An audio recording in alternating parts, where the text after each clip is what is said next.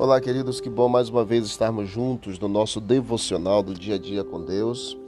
Hoje vamos fazer uma repetição do capítulo 20, versículo 15 do livro de Êxodo, até porque o nosso último post acabou não entrando o áudio, apenas entrou uh, o fundo musical e não entrou o áudio. E hoje eu vou refazer para que a gente possa acompanhar aí os dez mandamentos. Versículo 15 diz assim: Não furtarás ou não roubarás. Nesta passagem se estabelece exatamente o direito de possuir uma propriedade, direito este que deve ser respeitado. Para que a sociedade possa existir, este princípio deve ser salvaguardado. Do contrário, não há segurança e nem proteção. Tudo seria anarquia o mandamento não furtarás proíbe qualquer ato por meio do qual, direta ou indiretamente, se obtenha os bens de outra de forma desonesta. Principalmente hoje, quando o conceito de moralidade está cada vez mais relativizado.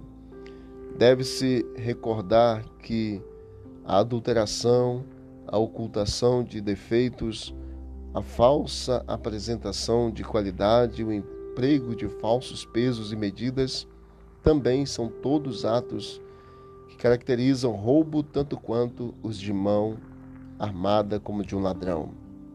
Com isso, todos nós, de forma ou de uma outra, defraudamos o próximo, salvo aqueles que são honestos, os que amam a justiça equidade e o justo proceder, os que têm como norma de vida fazer aos outros o que gostariam que fizessem eles mesmos.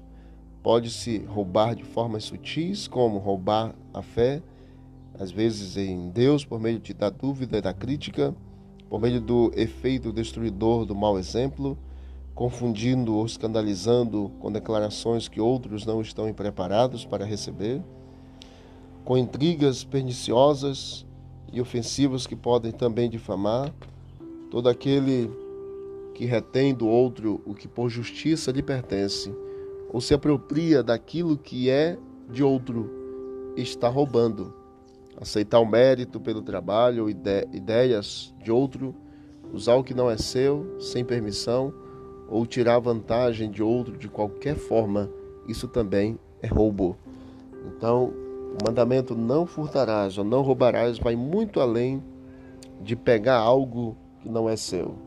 Que a gente possa compreender isso e realmente colocar em prática esse mandamento e vivermos pela fé, mostrando por meio das nossas obras a verdadeira fé e a obediência ao Senhor.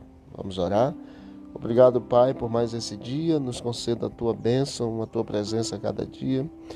Nos ajude a compreender a tua palavra a cada dia, colocarmos em prática em nome de Jesus. Amém. Disse Jesus: Examinai as Escrituras, porque julgaste ter nela a vida eterna. São elas mesmas que testificam de mim. Visite o canal Bíblia em Ação nas plataformas digitais. E nós iremos encontrar mais conteúdo para o crescimento espiritual. Forte abraço, vamos que vamos, para o alto e avante.